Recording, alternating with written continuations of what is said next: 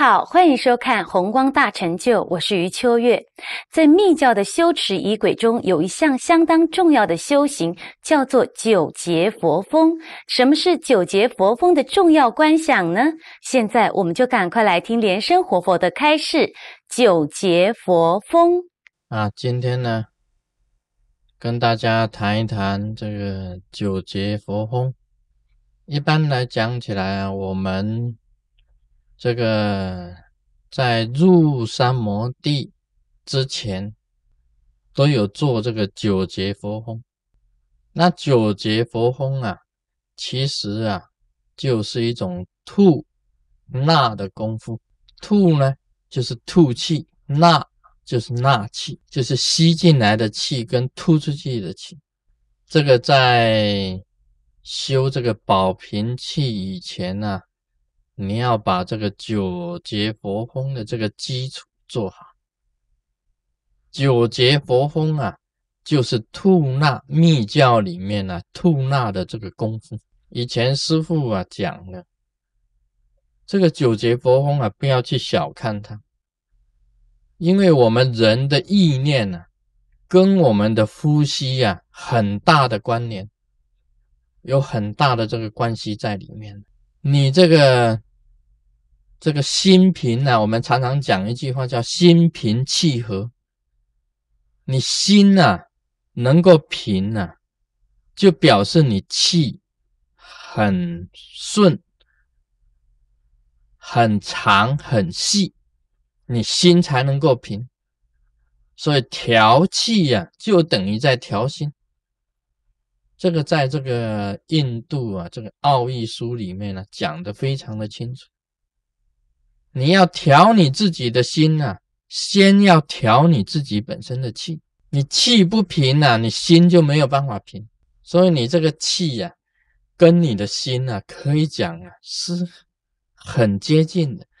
当你把你身体的气呀调的最细的时候啊，你的心呐也就能够最平啊、最安、最能够定的时候。要入三摩地，你一定要先会调气。你气调的不好，就没办法入三摩地。所以你调气调的好，你要入三摩地，很快的你就能够进入这个定境里面。密教的九节佛风讲的就是调气，那么调气呢，就是在调你自己的心啊，互相关联。调气就是调心，九节佛风啊，很重要的。它分成九节啊，九节。那做三遍，就三九就是二十七，三九就是二十七，刚好你要做二十七次的这一种状况之下，你就能够啊定在一个这个。啊，境界里面，尤其你这个气呀，你在那边意念在想你自己的气呀，在运动的时候啊，这个时候你不会有妄念了，可以讲你也是在把你的妄念消除掉，在调气当中啊，你也把你的妄念也给它消除，从这。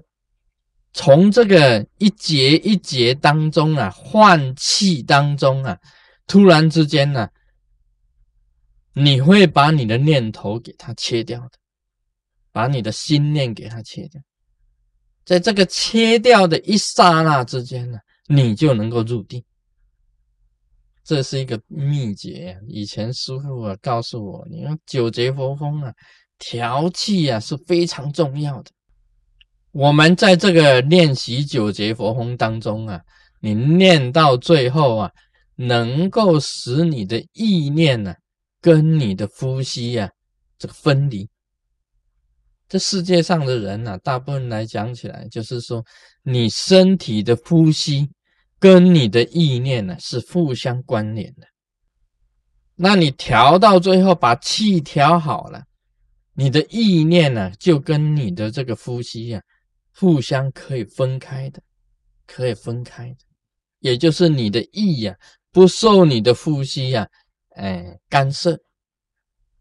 啊，这一点非常重要，因为你要入定呢，人总是有呼吸的，你调到最细息，仍然有最细的念头在里面。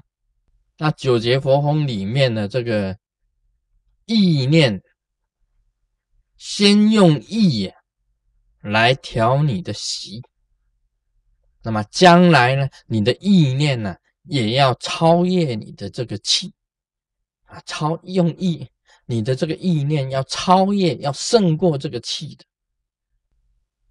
在这里面呢，啊，非常重要了。我今天呢。要跟大家讲的这个这个九节佛风啊，也是一个很重要的口诀啊，千万不能疏忽掉。那么九节当中啊，这个啊，先讲这个三节，然后重复了也一样的，一共有三回，